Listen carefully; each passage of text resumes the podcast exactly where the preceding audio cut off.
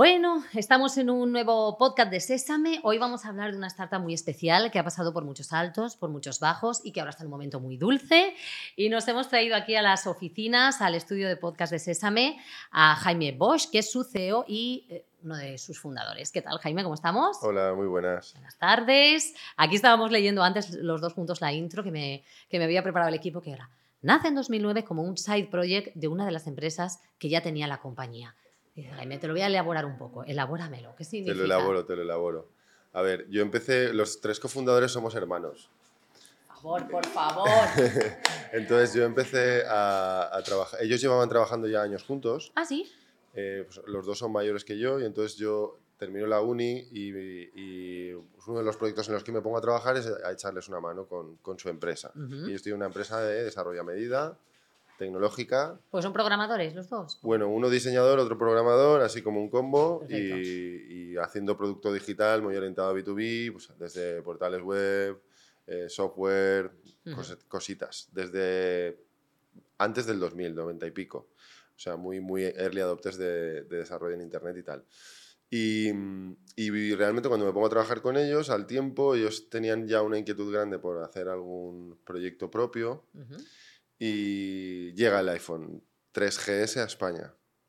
Entonces, esto es un poco el primer punto de giro que hace que tengamos curiosidad por este formato nuevo de software que llaman apps en aquel momento. Que era como, ¿quién va a gastar las apps? Eh, sí, que, en- que en principio parecía como algo... Porque claro, allí veníamos del mundo de... Lo, lo más parecido a un- a una app era el- la serpiente del Nokia.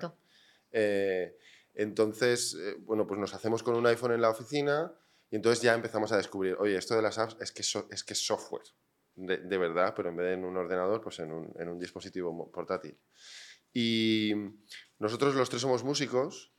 eh, de hecho, llevamos, hemos tocado juntos una banda muchos años. eh, yo, yo llevo involucrados en proyectos musicales desde que tengo 15 años, o sea, más años de los que me gustaría. ¿Qué tocas, Jaime? Yo toco la guitarra, Tienes que fundamentalmente. traído. Que aquí acostumbramos a hacer performance musical. El que no canta, todo. toca. Bueno, la siguiente hacemos la próxima. Eh, y de hecho yo tengo estudios en, tanto en informática como en audiovisuales, por lo tanto yo tengo un background muy, muy particular que es, que en, en el que pues, tengo cierta experiencia tanto con la imagen como con el sonido.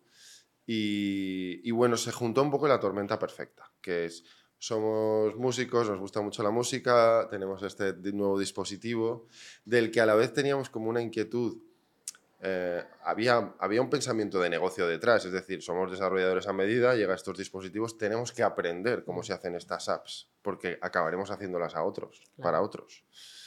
Y entonces, VoiceMod realmente es el proyecto con el que aprendemos a hacer aplicaciones móviles. Este es el, por eso lo llamo Side Project, porque sabíamos que iba a ser un proyecto en el que mm, vamos, íbamos a tener que invertir noches, fines de semana, vacaciones, etcétera. Entonces, elegimos una temática que, nos gustara y que nos apasionara, porque le íbamos a dedicar tiempo eh, fuera de nuestro horario laboral, porque al final nosotros en aquella empresa la que- en la que trabajábamos los tres, pues el tiempo que le podíamos dedicar a VoiceMod era muy limitado, teníamos nuestros clientes y nuestros proyectos. ¿Y eso era en Valencia? ¿Estabais en- o- o- Y eso era en Valencia. Bueno, mi hermano Fer, cuando yo me uno al proyecto, mi hermano Fer vivía en Ámsterdam. Así que ya éramos un poco remotos. Ya erais avanzados al tiempo. Y ¿eh? esto es en el año 2009, sí.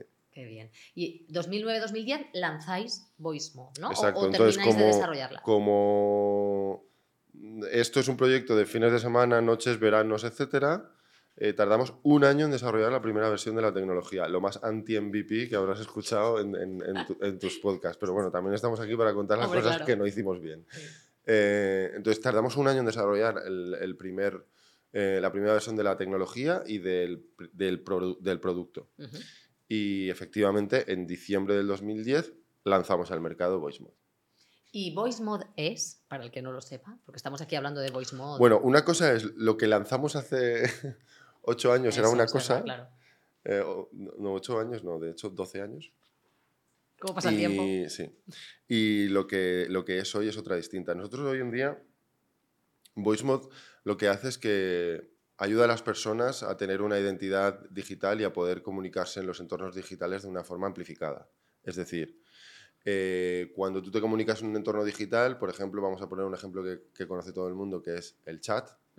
Cuando tú te comunicas en un chat, si tú piensas en los orígenes del chat, hablábamos con palabras, con texto, empezábamos a, a añadir ex- expresiones a- a- con, con símbolos, Sí. juntando símbolos, haciendo una serie de expresiones, eso luego evoluciona en emojis, luego eso evoluciona a notas de voz, a vídeos, a GIFs, a stickers, a toda una serie de herramientas que hacen que tu comunicación en ese canal sea de una manera amplificada. Tú no puedes decir lo mismo con un emoji que con un GIF, que con una palabra.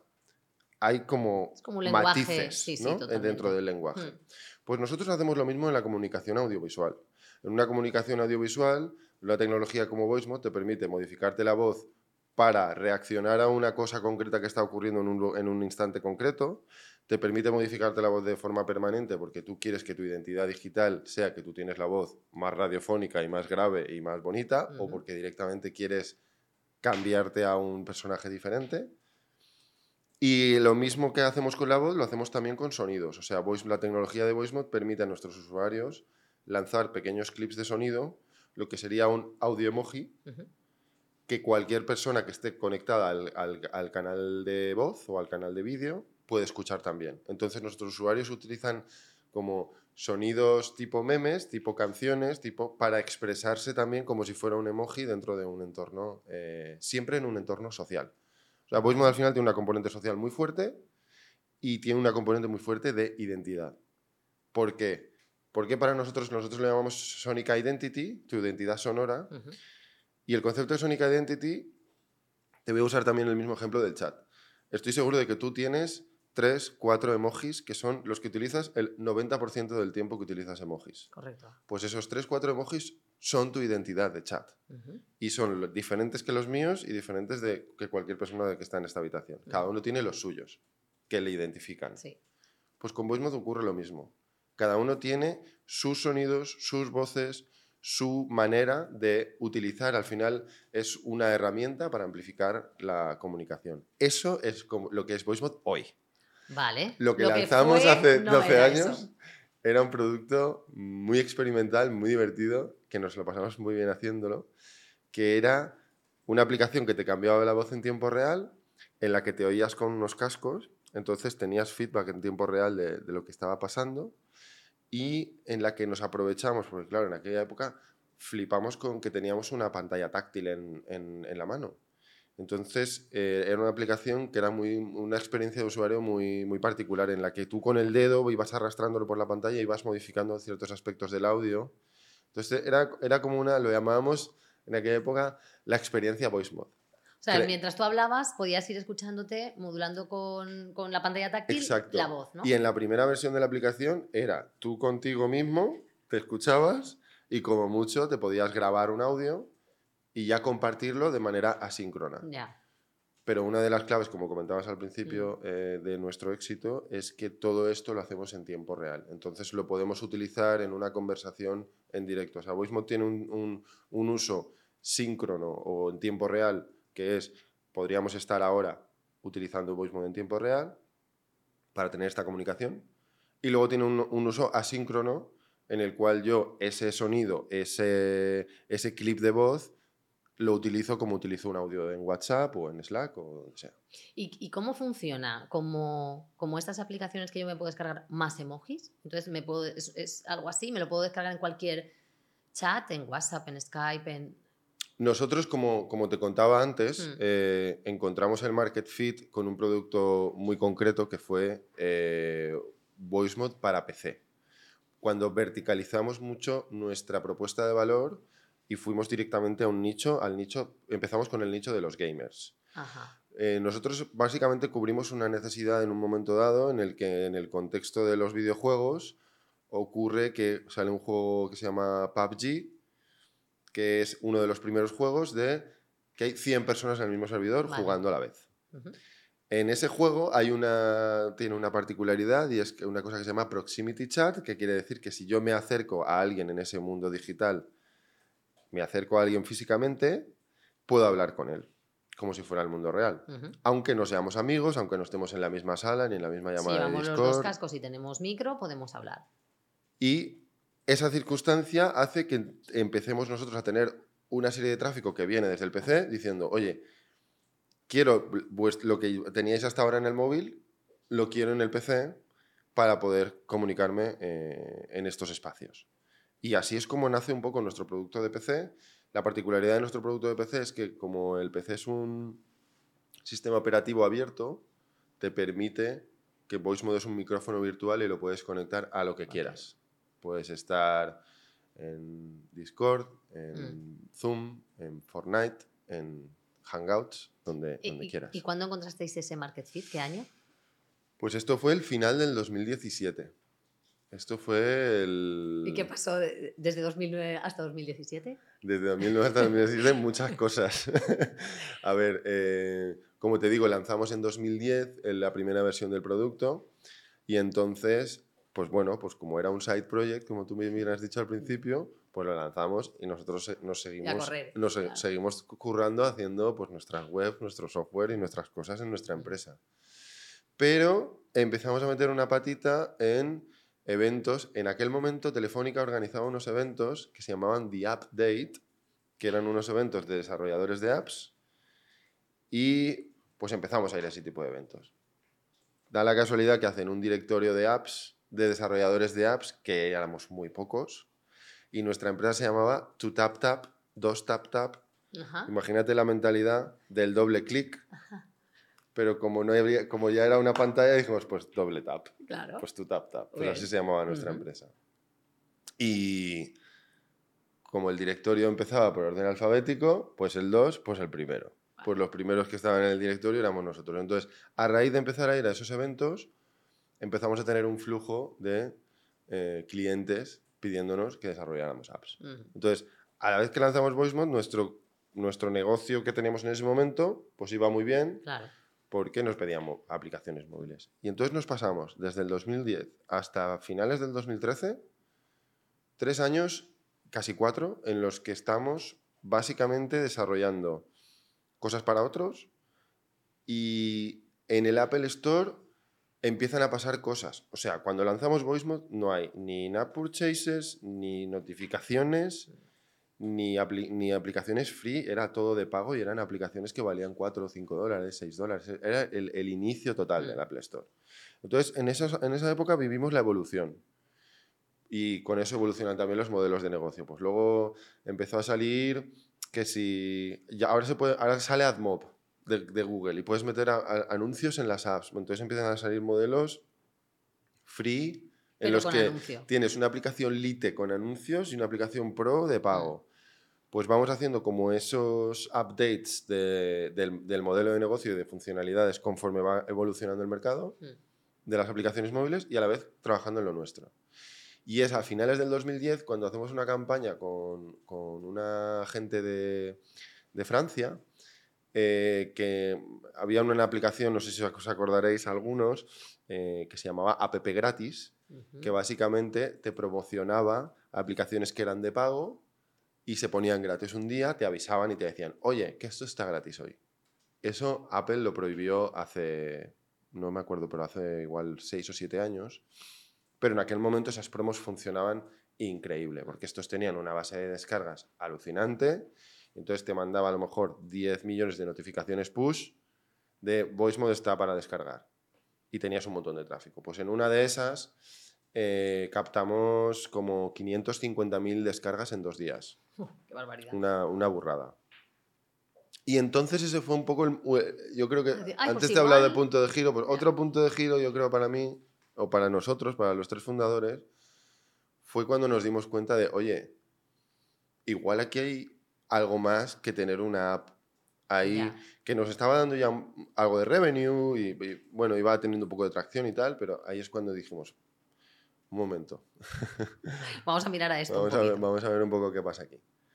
Y nada, en un, en un alarde de, de locura total, eh, tres meses después habíamos decidido que cerrábamos nuestra empresa, que teníamos que, obviamente, darle una salida y buscarles un recambio a los clientes. clientes, etc. O sea, fue una, una época de transición dura y loca. Y yo siempre digo que ahí fue cuando nos... Hasta ahí, hasta ese momento éramos autónomos, nos pagábamos nuestros propios mm, desarrollos con lo que íbamos ganando, bootstrapping puro y duro, etc. Y ahí pasamos de autónomos a, a emprendedores. Empezamos a hacer pitches, aceleradoras, Hmm. inversores. Y empezasteis ese proceso de, va, voy a ser una startup, ¿no? Exacto, empezamos, bueno, empezamos a conocer a gente y conocimos a la gente de Demium y la gente de Demium fueron un poco los que nos dijeron, tío, es que hay un mundo ahí fuera que son pitches, inversores, que tenéis un productazo y un montón de usuarios y, y tal, y ellos fueron un poco los que nos ayudaron a, a introducirnos en ese mundo. Y luego, eh, es que pasó todo muy rápido en realidad, porque creo que esto te hablo de abril del 2014 y de repente, cuando llevamos dos o tres meses con Demi, nos dicen, oye, que sale ya la convocatoria para Guaira, que es telefónica y no sé qué. Va, Meteros. meteros. Porque además tenemos a, a un conocido que también había estado en Guaira y nos dijo, tío, meteros. Nos metemos y nos cogen. Y de repente, sin comerlo ni beberlo, en el febrero creo del 14 habíamos decidido que íbamos a tope con VoiceMod y en junio estábamos los tres viviendo en Madrid. Ostras, tu madre, la pobre. Los tres hijos por ahí. Eh, así que nada, y luego estuvimos en Madrid. ¿Y os ha ido bien siempre? ¿Todo, todo ha ido sobre ruedas? No, definitivamente no. No, no, no. Siempre es todo más difícil de lo que parece y, y aún hoy tenemos retos todos los días. Eh, no, la historia de VoiceMod es una historia de, de- de- de montaña rusa, de intentar, porque ahora viene una época del 2014 hasta que conseguimos el market fit que te contaba antes, el- Ujú. al finales del, bueno, realmente el, el fit lo conseguimos a principios del 18 Ujú. y en esos cuatro años, tres años y medio son años de levantar rondas muy pequeñitas, eh, yo pitchear VoiceMod en España en una sociedad no tan TikTok como a día de hoy. O sea, esto lo estábamos haciendo, éramos un poco, éramos los locos de las vocecitas. Hace, esto es así. Eh, lo cual tenía un efecto muy bonito. Yo llevo pitcheando VoiceMod muchos años, pero eh, tiene un efecto muy bonito porque VoiceMod es un proyecto que se lo cuentas a alguien y ahora que ya tenemos un track record, es como que más fácil que se vayan hacia la parte de joder, cómo mola esto Sí. pero antes tenía un efecto como muy binario. Entonces, o la persona te miraba con una cara de, como "Estás- estás diciendo, tarao". es como diciendo, este tío, ¿en qué, qué está haciendo con su vida? claro. O, te miraban ¿no? en plan, eres un genio. Ya, Eso es una maravilla. qué grande. Eh, La cosa era encontrar a los que mira, a los que os veían como un genio o una maravilla. Exacto, que, era- que eran un poco lo- lo- lo- las pepitas de oro en el río, o sea, era un poco complicado, pero, pero bueno, es un poco lo de, lo de siempre en este tipo de proyectos que al final nosotros nos hemos abierto un mercado, nos hemos invertido en un mercado que no existía. Mm. Entonces, este tipo de cosas es, pues todo el mundo te, te- te llama loco hasta que te empiezan a llamar genio, básicamente. Y si nunca te llaman genio, pues es que no ha funcionado. Ya. y ya está. Oye, yo me acuerdo cuando te conocí, que, que nos vimos en un evento aquí, en- aquí en las office, que hablando, hablando, una de las cosas que me dijiste es, "Bueno, yo estaba a punto de cerrar cinco veces, Voice Mod, y es como, y ahora sois 150 trabajadores, Sí. y os va muy bien. Sí. O sea, no, no es que os hayáis tenido que ver en la situación de a lo mejor cerrar cinco veces, sino que cinco veces habéis dicho, no, no, yo tiro para adelante. Eso es mucho, ¿eh? Sí, a ver, eh, como te he dicho, VoiceMod ha sido una compañía que, que ha, tenido dificultades para levantar pasta durante muchos años. Eh, yo también me he ido puliendo en mi faceta de, de- de buscar inversión. Mm. Eh, y siempre hemos sido una compañía muy bootstrapping, muy pequeña, muy VoiceMod hasta finales del 2017 el tamaño máximo que había tenido eran siete personas. Y la fundamos en 2014, quiero decir, un crecimiento muy, muy, muy lentito. Lo que pasa es que cuando encontramos el market fit, eh, pues como te contaba antes, mm, al principio crecimos de una manera más lenta, más sostenida, y, y ya es a finales del 2019 cuando hacemos un 18 y un 19 muy buenos, y antes de saber que iba a haber una pandemia mundial y la gente iba a estar encerrada en casa consumiendo entretenimiento digital, que esto no lo sabíamos, lo juro, eh, ahí ya decidimos, oye, vamos a ir a por una serie A, vamos a, y vamos a, porque aquí hay un negocio eh, chulo y, y porque, muy importante, nos apetece. Claro. Nos apetece el viaje, nos apetece el reto, porque al final también es muy cómodo. Me quedo con mi empresa pequeñita, con mis inversores que de toda la vida, que, que ahora va súper bien y también era un, un camino ¿no? en aquel momento. Y, y, decidimos apostar por, oye, eh, ¿qué hay al otro lado? Vamos a aprender, vamos a volver a ponernos en el alambre y a, y a que un, sea un reto todos los días eh, seguir creciendo. Entonces, eh, pues, eh, pues eso hicimos y, ahí, y, aquí estamos. Y habéis pasado de, pues no sé, 7, 16 o 18, que me hablabas, en, sois 150 ahora, personas. Sí, uh, sí, no sé si exactamente 150, 148 o 151 vale. o algo así. Pero sí, estamos ahora mismo ya en esas cifras. Ha sido una locura. Eh, está siendo una locura, pero maravillosa. Quiero decir, eh, yo estoy aprendiendo un montón. Una de las siempre se lo digo a mis amigos, que, que, que una de las suertes más... Una de, las cosas por las que me siento muy afortunado es por la gente con la que trabajo, porque tengo el, el privilegio de trabajar con personas increíbles, muchísimo más listas que yo, de las que aprendo todos los días y de las que eh, a las que hago crecer yo también y de las y que me hacen crecer a mí. Entonces es, es, es muy chulo pero es un reto increíble. O sea, los últimos años ha sido y encima nos ha pillado la pandemia. Eh, nosotros hemos cambiado de ser una empresa de siete personas en Valencia que no parlaban en Valencia, pero casi. Y, y ahora mismo tengo una empresa internacional que el idioma oficial es el inglés. ¿Qué dices? Claro.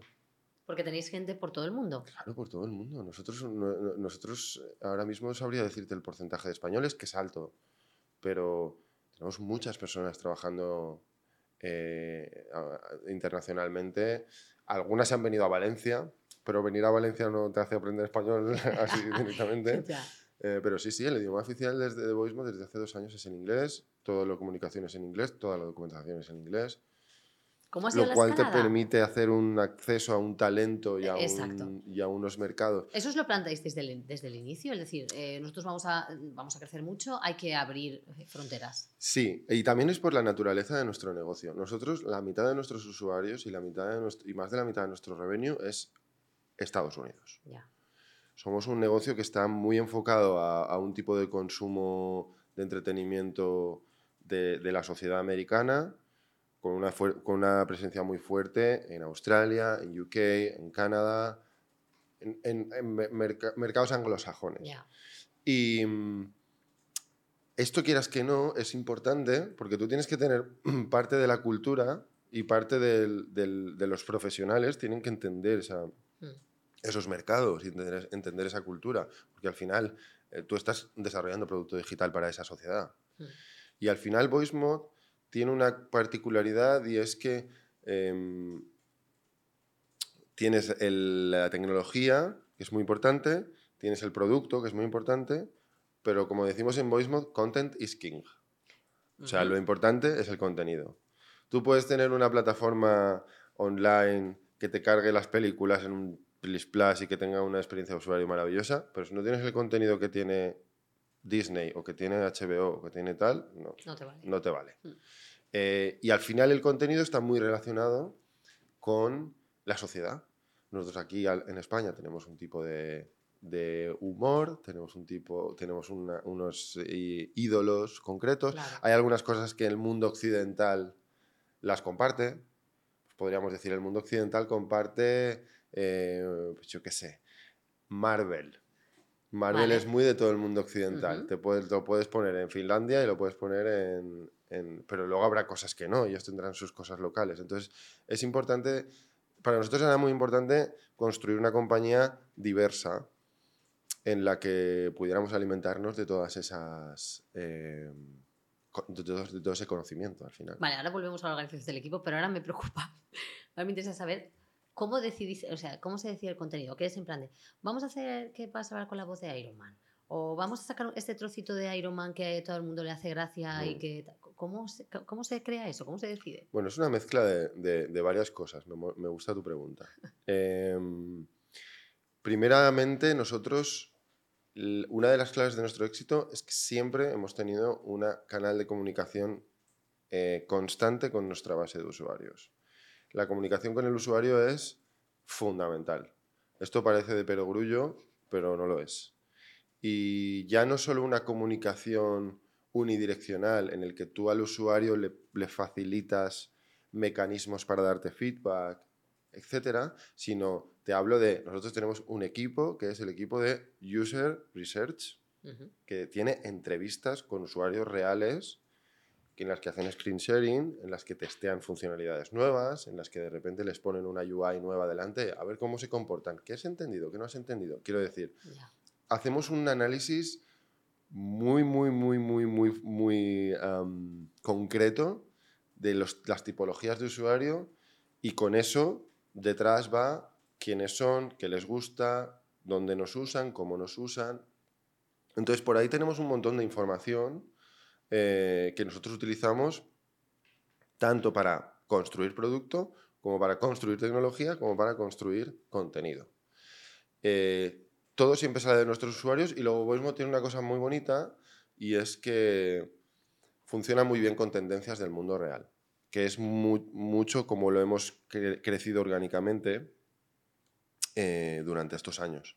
Es decir, si tú tienes una tendencia global ocurriendo por ejemplo, porque hay una película de Spider-Man, o porque hay un videojuego que lo está petando que se llama Fortnite, o porque hay cualquier cosa que, que tenga... Nosotros somos unos bootstrappers. Nosotros, el VoiceMod es un negocio que actualmente eh, más del 60% del tráfico es orgánico.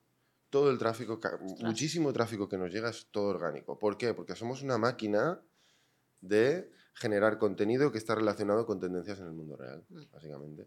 Qué grande. Pues ya me estoy pensando, digo, en mi época pondrían ahí cuidadín, ¿no? El, de, el chiquito de la calzada, sí, podría ser perfectamente, claro. Ahora, ahora ya estamos en otros, en otros niveles de, de evolución. Eh, ahora sí, el equipo.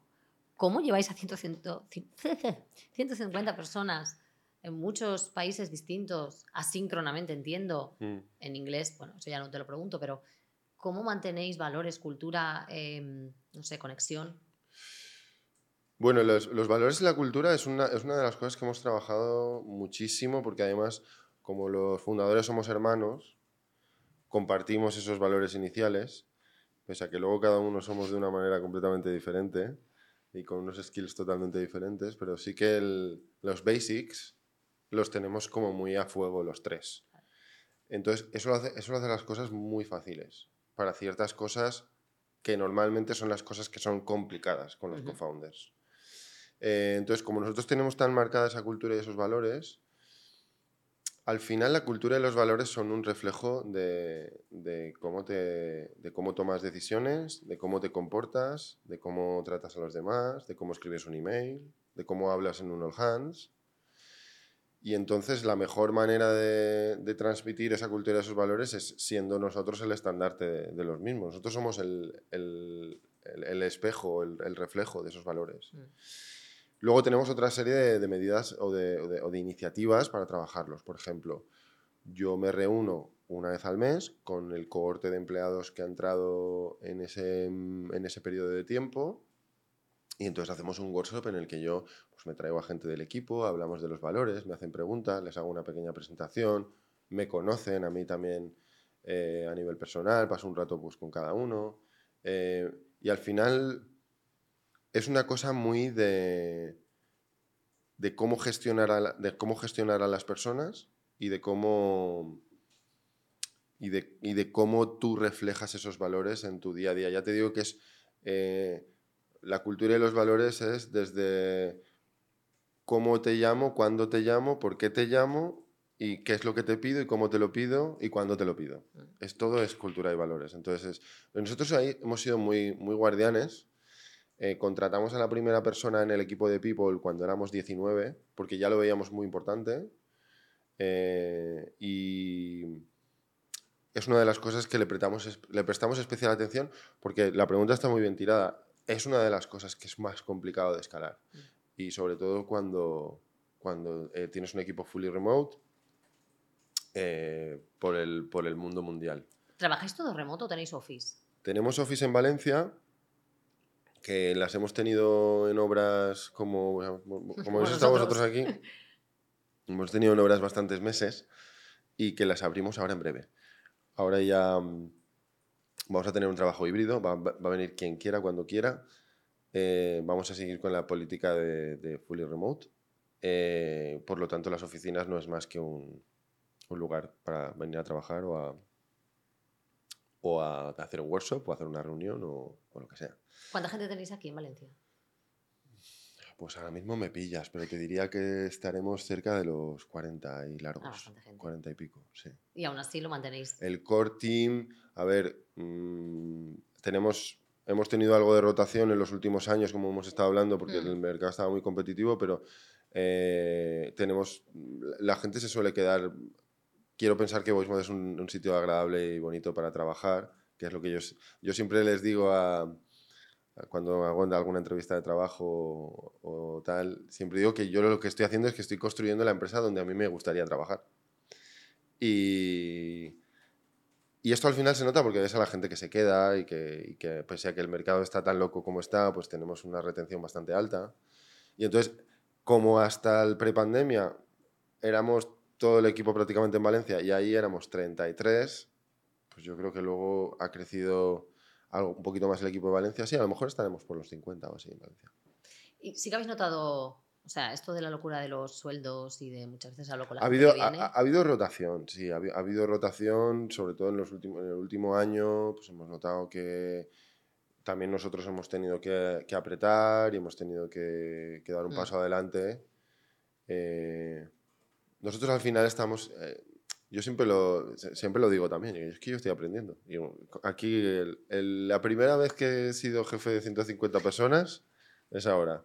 Y si me hicieran la entrevista el mes que viene, te diría, la primera vez que soy jefe de 160 personas es ahora. Claro, Entonces, eh, también estamos aquí para aprender sí. y a mí eh, no me cuesta admitir que, que, pues, pues que algunas cosas las habremos hecho mal seguro y, y espero que pues, aprender, aprenderemos porque al final Hmm. ha- haciéndolas, equivocándote es como, a veces es como se aprende mejor. Sí, nosotros cuando hacemos las reuniones estas de las incorporaciones, que nosotros también hacemos, Mm. eh, ahora como están entrando un montón, pues las hacemos semanalmente porque que son muchos los que, están, los que han entrado en los últimos tres meses y, y siempre lo primero que les, que les decimos es, lo primero es pediros disculpas, porque nosotros estamos, igual que vosotros, aprendiendo de, de esta nueva manera de, de gestionar que es pues, con una ronda de inversión, que es gestionar el dinero de otra manera y con un montón de incorporaciones nuevas. Entonces, seguro que vamos a hacer alguna cosa mal, pedimos disculpas de inicio y luego que os hagáis ver y aportáis el máximo, aportéis el máximo posible, seáis proactivos, porque entre tanta gente y entre tanta entrada de personas eso se puede perder un poco, ¿no? ¿no? No tienes como cuando entra una persona a la semana o una persona al mes y estás pendiente ahí de esta personita que esté bien, qué tal. Claro, cuando entran Sí. ocho a la semana, ostras, se diluye Y también un vas profesionalizando mucho los procesos. Uf, es que es preciso. Y el onboarding que teníamos en Voicemod hace un año, pues eso es el onboarding totalmente diferente al que tenemos hoy y, es- y espero que sea uno totalmente diferente al que tendremos dentro de un año. Al final todo es evolutivo. Sí. ¿Y, y cómo gestionamos a tanta gente? Que creo que era la pregunta Sí. original. Pues, por un lado, rodeándonos o rodeándome de los mejores profesionales, tengo la suerte de que Voicemod es un proyecto que atrae un talento top Hmm. y entonces tengo la suerte de trabajar con profesionales increíbles de los que aprendo todos los días y que me han ayudado a darle, la fo- a darle forma a Sí. esto. Eh, y cuando digo darle forma me refiero a procesos que teníamos que los hemos tumbado, procesos que hemos creado nuevos y lo haces todo de cero. Vas cogiendo cositas de gente, oye, pues yo vengo de trabajar en Amazon y en Amazon las cosas, esto lo hacemos así. Y entonces a lo mejor no coges todo, pero dices, mira, pues esta parte es muy interesante, lo, lo introduzco en mi proceso de esta manera. Mm. Entonces, al final vas creando un... Y, y- y has de encontrar un equilibrio, porque tampoco puedes, cada uno que venga te cambia el proceso. No es que aquí lo hacíamos de esta manera. Y dices, claro, ya, pero no puedo estar cambiando de procesos Claro. de una forma tan rápida. Entonces, hay que encontrar un poco ese equilibrio eh, entre la evolución y no el cambio constante y tener a la gente en- un poco Mm. mareada que no sabe cómo funcionan las cosas. Eh, pero yo creo que en general tenemos una cultura muy de, eh, de feedback y de retrospectiva y de aprender y de evolucionar, que yo creo que eso es lo la fundamental. ¿Y cómo se trabaja? Oye, llevas muchos años, pero ¿cómo se trabaja dirigiendo la, la empresa Tres Hermanos? ¿Tenéis la faena muy bien repartida? ¿A qué, a qué os dedicáis cada uno? Bueno, eh, los roles de, de mis hermanos han evolucionado ahora recientemente. Ellos eran antes el CTO y el CPO, o sea, estábamos repartidos básicamente en tecnología, producto y, Mm. y gestión. Y ahora ellos están en, en el departamento de innovación, que es una maravilla porque están creando los productos del mañana. Claro. Y además estarán encantados. ¿No? Porque Y- si es gente así que le Están gusta encantados, están encantados. crear y desarrollar, yo lo pienso por Sí. nuestros equipos que cuando... Son los que crearon, eh, realmente ellos fueron los que crearon el, el- el concepto de lo que es, lo que es, lo que es ahora una Hmm. empresa, que que trabajamos Sí. todos en ella. Y, Y ahora son capaces de evolucionarlo, ¿no? Exacto, ahora, ahora ellos, pues como tienen todos los skills, pueden coger una tecnología a lo mejor que está desarrollando nuestro equipo de I+.D. Pues nosotros tenemos una... Dentro de, de nuestra organización tenemos una inversión fuerte en, en- en- te lo decía antes, ¿no? Mm. la mitad trabajan en el hoy, la otra mitad trabajan en el mañana. Y dentro de esa mitad que trabaja en el mañana tenemos un- una inversión fuerte en tecnología. Y más de tecnología de audio, eh, nosotros trabajamos con gente del Poli, trabajamos con gente de la Pompeu Fabra, tenemos doctores que están haciendo, que tienen alumnos haciendo la tesis doctoral dentro de VoiceMod. O sea, ya, ya estamos bueno. tutorizando tesis doctorales dentro de VoiceMod porque tenemos algún doctor dentro de VoiceMod y tal, Mm. eh, lo cual es una, muy chulo porque también cierras un poco el círculo con el, con el mundo académico y también es, es bonito. Y, y como te decía, pues mis hermanos están un poco ahora alimentándose de esa tecnología y productizándola y, y dándosela a los equipos para que ya construyan cosas. Así que ¿Y las comidas de familia y todo eso son bien? ¿Tema- ¿El, tema, ¿El es monotema o no? ¿Sois capaces de...? No, somos capaces de hablar de otras cosas. Sí, en serio. Sí, además también tenemos más hermanos. Ah, bueno, entonces... claro, hay, hay- hay- que diversificar, ¿no? Hay que diversificar. El tema, sí, ¿no? No es que imagino tres hermanos llevando una empresa es mucho, o sea, porque... A ver, si yo estoy con Juan y con Fer y estamos los tres, aunque estemos tomando una cerveza o con el portátil delante, las probabilidades de que estemos hablando de voice mod o algo relacionado eh, son bastante altas. Claro. A no ser que, pues yo qué sé, que, que alguno nos, Le haya que alguno algo. nos cuente que, exacto, que su hijo está malito Claro. o lo que sea. Pero, Mm. pero luego ya con el resto de la familia, como te contaba antes, que somos una familia bastante grande. Eh, pues hay muchas conversaciones que diversificar. por Ahí se queda VoiceBot más pequeñito entre tanta, entre tanta Exacto, conversación normal. exacto. Normal y lógico y mejor y sano también, ¿eh? Un poco para, para divi- El dividir balance esos entre la vida personal y la Claro. vida profesional es algo que cuando eres emprendedor es muy difícil y que yo personalmente valoro mucho, porque si no te vuelves un poco esquizofrénico de... Y además yo creo mucho en esta...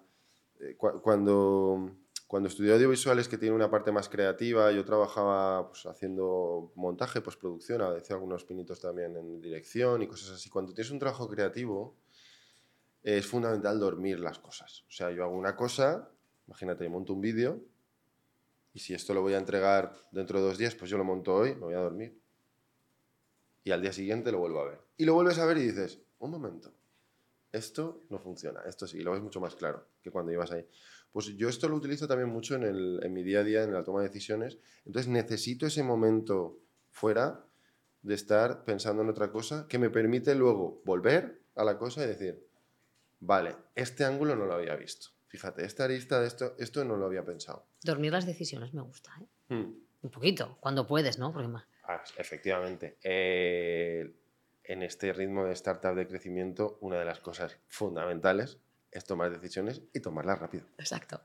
Ahora cuando le diga yo a, a mi equipo de vídeo y, y me digan, espérate, Majo, porque voy a dormir y luego ya te digo a ver si el vídeo... No, pero te entiendo, te entiendo perfectamente. ¿eh? Pero tienes toda la razón. Porque es que además pasa mucho eso. Es lo típico que, ah, imagínate, ¿no? En el caso del vídeo que ponías, hacemos un vídeo, lo vemos, digo, vale, guay.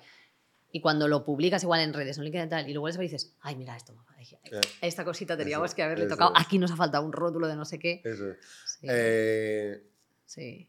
También hay, hay uno de los dichos que tenemos en Bolsonaro es el better done than perfect. O sea, mejor que esté subido que hacerlo perfecto y, y construir, que hay muchas veces que tendemos a construir la pirámide de Giza cuando lo que necesitamos es una caravana para Mm. pasar la noche. Y, y es muy importante también medir, y así como nosotros no fuimos capaces de hacer un MVP en su día, porque no sabíamos ni lo que era un MVP realmente, Claro. Em, ahora sí que pues mm, intentamos aplicar todas esas cosas y como te decía, dormir decisiones importantes, absolutamente. En el día a día, hay que, nosotros ahora mismo tenemos que tener una toma de decisiones rápida y tomar riesgos inteligentes. Riesgos inteligentes. Exacto. ¿Y se ponen en común? ¿Se debatís los riesgos o es como no, cada uno que decía de lo suyo y punto? Bueno, a ver, yo con mi equipo em, yo creo mucho y de hecho forma parte de nuestros valores en, la, autonomía, en, la accountability y en, el, la, transparencia y la confianza. yo confío 100% en mi equipo, confío en que si yo tengo un CTO que me va a tomar una decisión técnica, eh, confío en que lo que él decida está bien. Hmm. Pero sí que hay muchas veces que hacemos un poquito de ping-pong un poco con lo que hablábamos también antes de la relación con los inversores. Yo, como hay muchas veces que no tengo todo el contexto, puedo hacer challenge de las cosas sin tener todo el contexto. Oye, ¿y esto tal? ¿Y esto cual? Hay veces que hago challenge y me dicen, hombre, Jaime, pero ¿cómo no vamos a haber pensado esto? Claro. Hay veces que, y hay veces a lo mejor que das en una tecla y dices, oye, mira, pues este ángulo es interesante y no lo habíamos pensado. Hmm. Entonces, tienen total autonomía para tomar decisiones pero la mayoría de las veces eh, hay puntos de encuentro en los que se comentan, a lo mejor hay veces que se comentan a toro pasado. Es decir, hemos decidido esto. Sí, pero está bien como ese, lo que tú dices, ¿no? Ese pimponeo un poco de, por si acaso, sobre todo si son decisiones importantes o lo que sea. Sí, yo creo que lo importante al final, una de las cosas que he aprendido durante estos años es que mm, mi, mi, mi rol es muy el de marcar el, el norte y cuál es la estrategia que va a llevar a la empresa a, llegar hasta ahí, pero la ejecución de esa estrategia y las tactics para llegar hasta ahí, eso lo tienen que, eso es totalmente de decisión de los equipos. Mm. Que tienes que haber hecho también ese ejercicio de confiar, porque erais, o sea, al final, que a nosotros nos pasa un poco también, erais, erais poquita gente hace pocos años, de repente empiezas a, a, confiar en meter equipo que le vas dando responsabilidades y capacidades de decisión probablemente sobre cosas que antes decidías tú. Entonces es como, vale, hay que hacer este ejercicio de delegar. Y, hay que evitar pegarle, que, se peguen. Y hay veces que no hay que evitarlo. O sea, hay veces que aunque sepas que se van a pegar la toña, eh, no decir nada, porque es, como decíamos antes, es mm. como se aprende, pero sí que hay veces que, oye, si yo, si yo ya he estado ahí antes, te, te, voy a avisar de que, oye, puede ser que pase esto. Y, y, como te decía antes también, como yo en Voice Mode he sido hombre orquesta, yo en Voice Mode he hecho desde pues las primeras voces que se programaron las programé yo, porque como había estudiado informática y había estudiado audiovisuales, pues tenía los skills para hacerlo. Yo he hecho, yo he hecho vídeos de marketing, yo he hecho eh, user support, he hecho absolutamente todo lo que se puede hacer en VoiceMod. Entonces, eso al final está muy bien porque te da un contexto Tanto. de... ¿He hecho user support al nivel que lo hacen ahora? No, absolutamente no de una forma muchísimo más amateur. Mm. Ahora es un tan profesional, igual que sound design, igual que marketing. Mm. Pero sí que al haber estado ahí te permite tener una empatía y entender realmente eh, lo que está ocurriendo ahí, que hay veces que te permite poder aportar. Mm. Pero yo en general suelo ser, em, suelo confiar mucho y y ya te digo, y, dar mi, mi, aportación cuando, cuando creo que es algo que vale la pena. ¿Y, hacia dónde va el, el, este mundo de los, de los audios y de la identidad sonora? ¿Hay alguna evolución que tú dices, wow, pues yo qué sé, el metaverso, que ahí va a ser súper importante? Ahí, está, ahí está. Ahí está, ahí está. A ver, esto que llaman el metaverso, o, o lo que yo diría que es la siguiente evolución de Internet, básicamente, o hacia dónde va Internet, yo como como pienso que la cosa está evolucionando, no, sé si, no tengo tan claro si va a ser el metaverso, un metaverso, dos o diez o cincuenta. Lo que tengo muy claro es que Internet cada vez, es, la tecnología en general tiende a ser más, a humanizar más las cosas, a ser de una forma más orgánica. Pensemos en cómo interaccionábamos con las máquinas, eh, que aún lo seguimos haciendo, ojo, eh, que a día de hoy aún interaccionamos con una máquina apretando unos botoncitos que tienen símbolos encima que es lo menos humano que hay en, el mundo. Ahora ya tenemos a móviles que los tocas y ya tienen una interacción más parecida cuando cojo una taza o cuando yo interacciono con mis interfaces analógicas, que son mis manos. Eh, pues yo creo que, la, tecnología va hacia comunicación y hacia tener espacios sociales digitales que nos permitan tener esto que estamos teniendo tú y yo aquí, probablemente poder tener una experiencia muy parecida en un entorno digital en, dentro de 5 o 10 años. Mm. Es decir, que las interacciones sociales sean mucho más reales. Dentro de ese contexto, tendrás la ventaja de, de que es digital y entonces lo puedes amplificar. Entonces, pues tendremos unas experiencias o unas interacciones más reales y a la vez con más posibilidades. A mí esto me gusta porque tienes, por supuesto, la versión súper negativa, distópica, de gente encerrada en casa, One, sí. que, que no puede salir, Sí. etcétera. Eh, yo soy un positivo por naturaleza y entonces yo pienso más en, en- en la inclusión, en gente con diferentes posibilidades pudiendo acceder a, a experiencias parecidas, en gente con discapacidades físicas de repente pudiendo vivir experiencias que, que en otro que de otra manera no podrían vivir Ujú. Y que creo que siempre el ser humano va a tener que tener un equilibrio entre la tecnología y el, y el mundo real, igual que lo tenemos nosotros ahora, Mm. aunque estamos un poco enganchados a los móviles, Sí, muchos, Sí, sí. pero, pero yo, para mí va por ahí. Entonces va muy por interacción social y dentro, de la, y dentro de la interacción social, pues con todo esto del metaverso y tal, pues va hacia identidad digital. Y poder tener una apariencia como yo quiera y una voz como yo quiera, o no. Me Una Imagino. voz como yo quiera, múltiples voces o mi, o mi propia voz em, maquillada. Yo puedo tener una versión mejorada de mi propia voz. Por ejemplo, uno, uno de los conceptos que trabajamos muy interesante. Ahora tenemos una, una voz que se llama Voice Enhancer, que precisamente lo que hace es mm, te mejora tu voz, te permite maquillar tu propia voz, porque a nosotros nos gusta nuestra voz, pero nos gusta la versión de nuestra voz que oímos nosotros Ya. que es la que oyes tú por dentro con la resonancia de, de tus cavidades internas, etcétera, pero la que proyectas hacia afuera, la mayoría de la gente no le gusta su propia resulta Mm. Sí, lo típico que luego te oyes cuando te han grabado y es como, ¿No? ay, qué voz tengo más rara. Pues con Voice Enhancer ahora puedes hacer que tu voz que salga te guste. Es como ponerse un filtro, ¿no? Sí, De- como- exacto. Me pongo un filtro de estos de, Exactamente. De, sí. de imagen, pero me lo pongo en, en voz. Como, el- como los filtros estos de AR que son en, en tiempo real, que tú te estás viendo en tiempo real como si fueras un señor mayor Sí, o lo que sea. con orejas de gato, o O este que, este que está ahora de moda, que es maravilloso, que es El el, que te rías, el pero lloras. El que lloras. Sí, sí, sí. que es Eh, o el que saca la lengua. o el que es muy saca la grande lengua también, sí. también. sí, son- son- Igual, pero aplicado a, a sonido, ¿no? Exactamente. Qué guay. Sí. Bueno, ¿y cuál es el reto? Y ya acabamos eh, así, más inmediato, el que se enfrenta, se enfrenta a Voice Mode. Eh, te diría que el reto, el reto siempre es eh, crecer, escalar, conforme vas eh, creciendo, eh, cada vez es más challenging seguir creciendo.